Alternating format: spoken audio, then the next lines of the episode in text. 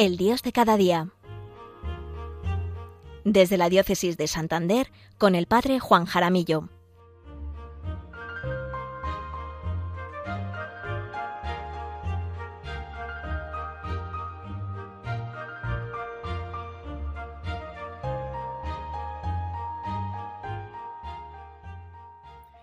Buenos días, queridos oyentes, queridos amigos todos de Radio María. Y buenos días a todos los voluntarios que hacéis posible que este programa llegue hasta allí. Sí, allí donde te encuentras, en casa, en la residencia, en el trabajo, en el coche, de camino a una cita médica, quizás algunos en medio de sus merecidas vacaciones. En fin, cada uno allí donde Dios le quiere, que eso es lo más importante. Espero que estén todos bien en este viernes 10 de septiembre. Soy el padre Juan Jaramillo, párroco en el Valle de Mena, al norte de la provincia de Burgos y diócesis de Santander. Les hablo desde la parroquia de Nuestra Señora de las Altices en Villasana de Mena. Encomendamos a María Santísima las reflexiones de este programa. El día 8 celebrábamos la Natividad de la Bienaventurada Virgen María. El día 15 celebraremos la Virgen de los Dolores y la Bien Aparecida. El 24 la Virgen de la Merced.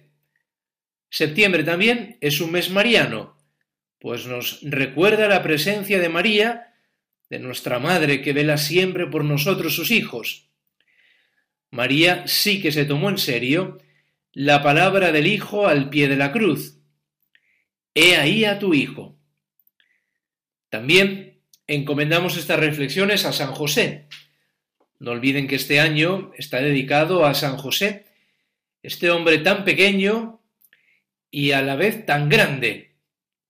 Porque las almas grandes son así como José, pequeñas, humildes, sencillas, silenciosas, no les gusta aparecer.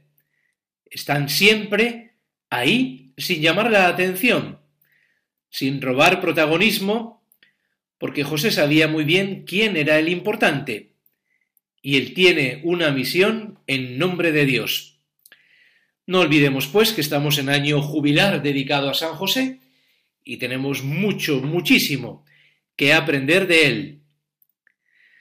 Ahora que estamos retomando la vida ordinaria, colegios, trabajos, también nuestras actividades parroquiales, creo que es una buena ocasión para que reflexionemos nuestro compromiso cristiano de ser testigos, testimonios ante el mundo de la palabra de Dios que cada domingo escuchamos. Dios nuestro Señor nos habla cada día y nos habla con muchísima claridad. La palabra de Dios, el Evangelio, nos presenta a Cristo profeta, y no cualquier profeta, sino un profeta que hablaba con autoridad, que no pronunciaba palabras vacías, huecas, pues lo que hablaba lo refrendaba con su vida, con sus obras y con sus milagros.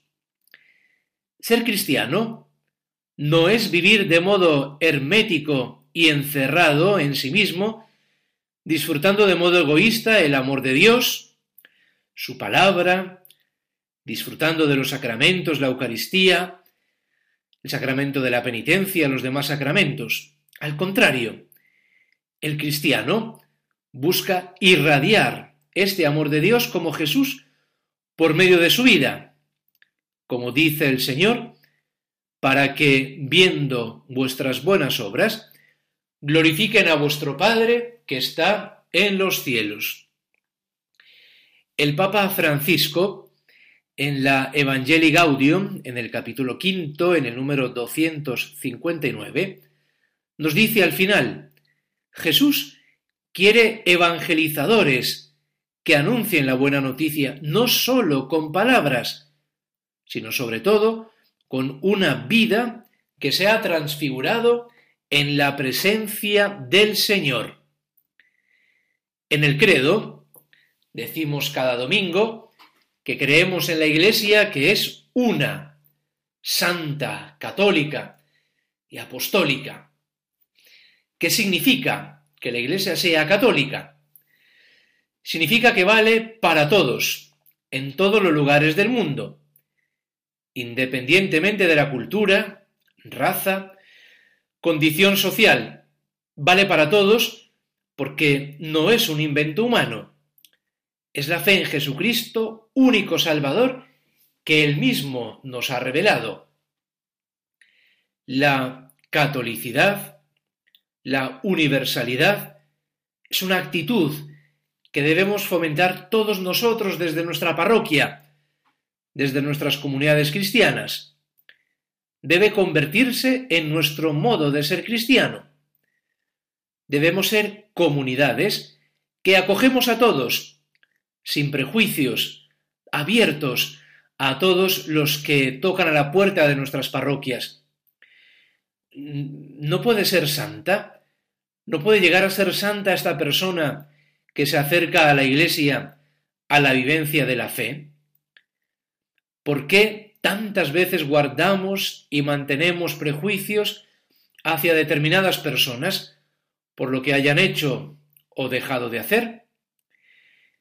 En el Evangelio del lunes nos decía que los fariseos y los escribas estaban al acecho, a ver si Jesús curaba o no, a ver si hacía el bien o no lo hacía. Y una vez que obra el milagro, dice el Evangelio, que aún así buscaban el modo de acabar con él. Qué triste actitud cuando la envidia se apodera de una persona, cuando se apodera de nuestras comunidades cristianas. No nos permite alegrarnos del bien que vemos, del bien que se hace a nuestro alrededor. Y lo más triste es que se intenta poner trabas para que no se pueda hacer el bien. El Papa Francisco, que nos explica las cosas de un modo tan sencillo y muchas veces con imágenes, tiene una imagen muy plástica cuando habla de la Iglesia. Nos dice que la Iglesia es un gran hospital de campaña.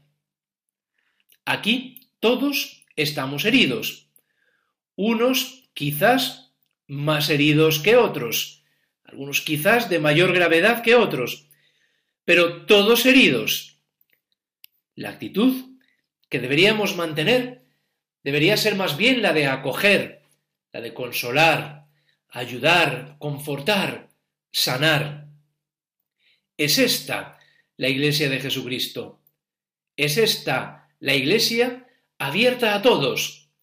Es esta la iglesia que atrae a otros a la vivencia de esta misma fe de la que nosotros tenemos el, el don, tenemos el privilegio, tenemos la gracia, no por merecimiento personal, sino por gracia de Dios.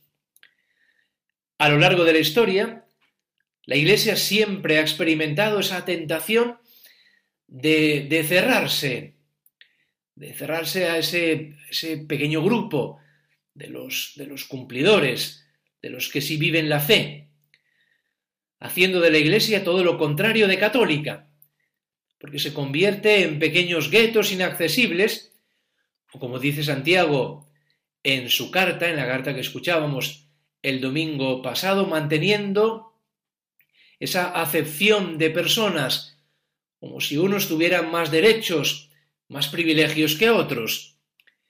Y no podemos olvidar que aquí en la Iglesia en la Iglesia de Jesucristo todos tenemos, todos los bautizados, tenemos los mismos privilegios, tenemos los mismos derechos y tenemos también las mismas responsabilidades con la Iglesia. Una vez que cesaron las persecuciones, surgió un problema entre los cristianos. Estoy hablando de los primeros siglos del cristianismo. Los que por debilidad habían apostatado de la fe, pedían volver a la Iglesia. Estos vinieron denominados lapsi en latín, de donde viene nuestra palabra lapsos, literalmente los que habían tropezado, los apóstatas que habían renegado de la fe. Entre los que habían perseverado en la fe, había cristianos con lesiones físicas a causa de las persecuciones y muchos de ellos se oponían férreamente a que estos lapsi, a que estos que habían renegado de su fe por el motivo que fuera, fueran de nuevo incluidos dentro de la Iglesia. ¿Por qué? Porque según ellos no habían tenido el valor de profesar la fe en medio de la persecución. Este asunto dio inicio a muchas discusiones, a serias disputas en las comunidades cristianas. Pero, al final, al final prevaleció la catolicidad. Es decir, la fe también era para ellos, porque Dios siempre nos da nuevas oportunidades, siempre. Y esto es bueno, que cada uno en particular lo piense, que Dios nuestro Señor siempre, a mí en particular, me da muchas oportunidades, oportunidades de volver a Él, oportunidades de volver a caminar cuando me extravío por el camino de la santidad, cuando me permite de nuevo pedir perdón a mis hermanos en la fe o a quienes haya ofendido y volver de nuevo a caminar por la senda de la santidad. Vamos a reflexionar un momento en estas ideas que hemos ido desgranando para que vayan calando poco a poco en nuestro corazón.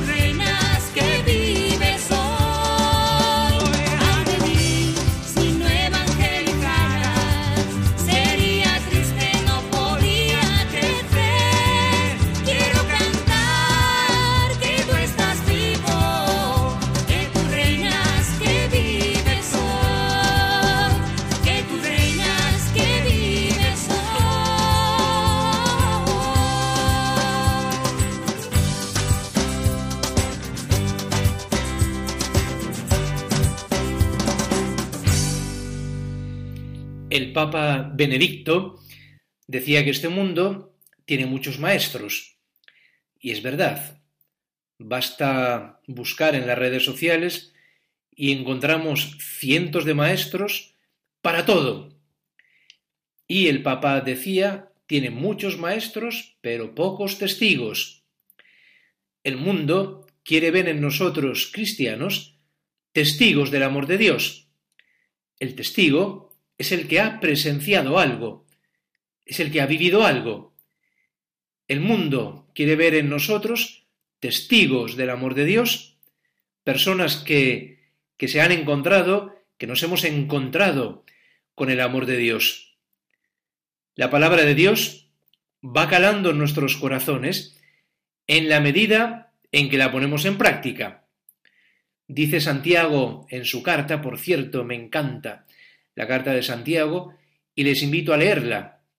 Son cinco capítulos y además es, es muy fácil, muy sencilla de leer y cuánto nos ayuda porque está cargada no sólo de sentido común, sino también cargada de ese auténtico espíritu cristiano de lo que los apóstoles, de lo que las primeras comunidades cristianas entendieron que era el cristianismo, que era vivir el amor de Dios. El amor de Dios y el amor al prójimo son como dos caras de la misma moneda. Dice Santiago en su carta, acoged con docilidad esta palabra, que ha sido injertada en vosotros y es, capaz de salvar vuestras vidas. Y dice Santiago, continúa, poned en práctica la palabra y no os contentéis con oírla engañándoos a vosotros mismos. Hasta aquí la cita de Santiago. Para Santiago, ser religioso, ser cristiano, vivir una auténtica espiritualidad, consiste, como dice él mismo, a atender huérfanos y viudas y mantenerse incontaminado con este mundo.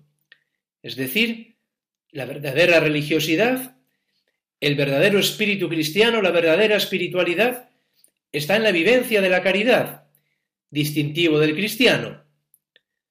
Jesús nos dice en el Evangelio que, que este pueblo le honra con los labios, pero que su corazón está lejos de él, el culto que le dan está vacío. Es importantísimo y necesario unir fe y vida, práctica religiosa y obras. De lo contrario, la práctica religiosa se queda, como nos recuerda Isaías, en un culto vacío que no lleva a ningún sitio, no nos lleva a Dios, no nos acerca al prójimo y no nos ayuda a centrarnos en el lugar donde Dios nuestro Señor nos quiere. Cuentan que en el viaje en el que se trasladaba San Francisco Javier a Japón, le acompañaba Cosme Torres y Juan Fernández, además de su fiel secretario e intérprete Anjiro, que era japonés. En el viaje Francisco Javier aprovechaba el tiempo para hacer su programación y su plan evangelizador y perfilar los métodos que iba a emplear para convertir a los japoneses. Era un perfecto organigrama. Cuando lo tuvo todo ultimado, se dirigió a su secretario y traductor Anjiro para que le diera su parecer sobre la estrategia que había ido diseñando. Angiro escuchaba atentamente cuanto Francisco Javier le iba refiriendo, pero no decía nada, estaba callado. El santo le insistía, Francisco Javier, con lo apasionado que era, le insistía y le apremiaba para que le diese su parecer, pero Angiro seguía callado. Francisco Javier no entendía esta actitud y siguió insistiendo. Al final, Angiro le dio su parecer y le dijo al santo, mire usted, cuando llegue a Japón, lo primero que van a hacer mis compatriotas es observarle y comprobar cómo vive. Si les convence su vida, lo escucharán. Si les convence su vida, lo escucharán. Qué frase célebre y cargada de sentido la de este buen traductor Angiro. Una frase que vale también, una sentencia que vale también para nosotros. Si les convence su vida, lo escucharán. Ojalá que nuestras comunidades cristianas sean auténticos cenáculos del amor de Dios, para que los que se acerquen puedan reproducir lo que se dijo de los primeros cristianos, de los primeros discípulos que fueron a ver a Jesús. Fueron, vieron cómo vivía, cómo era, y se quedaron, y se quedaron con él, nos dice el Evangelio. Reproduciendo este mismo versículo, ojalá que de nuestras comunidades cristianas también puedan decir muchos, fueron, vieron cómo vivían los cristianos de esa parroquia, de esa comunidad cristiana, cómo eran, y se quedaron, porque se sintieron atraídos por el amor que allí se vivía, porque experimentaron el amor de Dios que allí reflejaba esta comunidad cristiana. No sirve pues de nada que Cristo nos enseñe con autoridad si nosotros no nos abrimos a la escucha atenta de la palabra de Dios. Hasta aquí nuestra reflexión de este viernes, del Dios de cada día, del Dios que nos acompaña, del Dios también que nos interpela, del Dios también que nos llama a una vida más santa, a un cristianismo más auténtico, a una vivencia de, nuestra fe con una mayor radicalidad. Y esa radicalidad pasa justamente por la vivencia de la caridad, por la vivencia del amor al prójimo que brota del amor de Dios nuestro Señor. No lo olvidemos, son dos caras de la misma moneda, amor a Dios, amor al prójimo. Y es esto lo que hará que aquellos que se acerquen a nuestras parroquias, a nuestras comunidades cristianas, será lo que les contagie también para seguir ese camino o para, o para emprender un camino también de conocimiento de la figura de Jesucristo.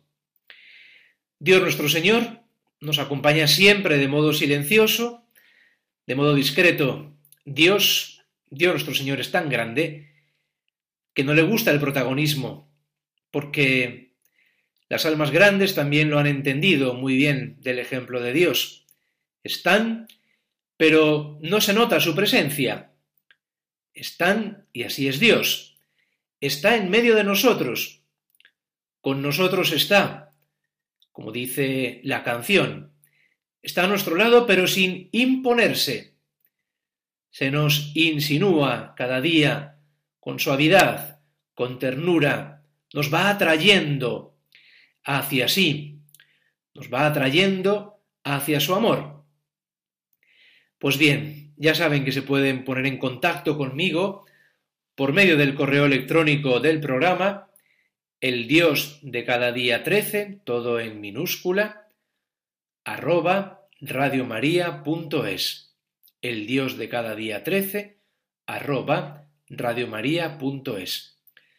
Nos vemos de nuevo, si Dios quiere, en octubre, el 8 de octubre, segundo viernes de mes. Les dejo con la programación de Radio María que tanto nos ayuda, que tanta compañía nos hace a lo largo de la jornada. Les habló el padre Juan Jaramillo, párroco de las parroquias del Valle de Mena, en la provincia de Burgos y diócesis de Santander. Gracias por estar ahí como cada viernes para compartir nuestra fe en nuestro Dios, en nuestro Dios de cada día. Que tengan todos un buen y santo fin de semana. Dios les bendiga.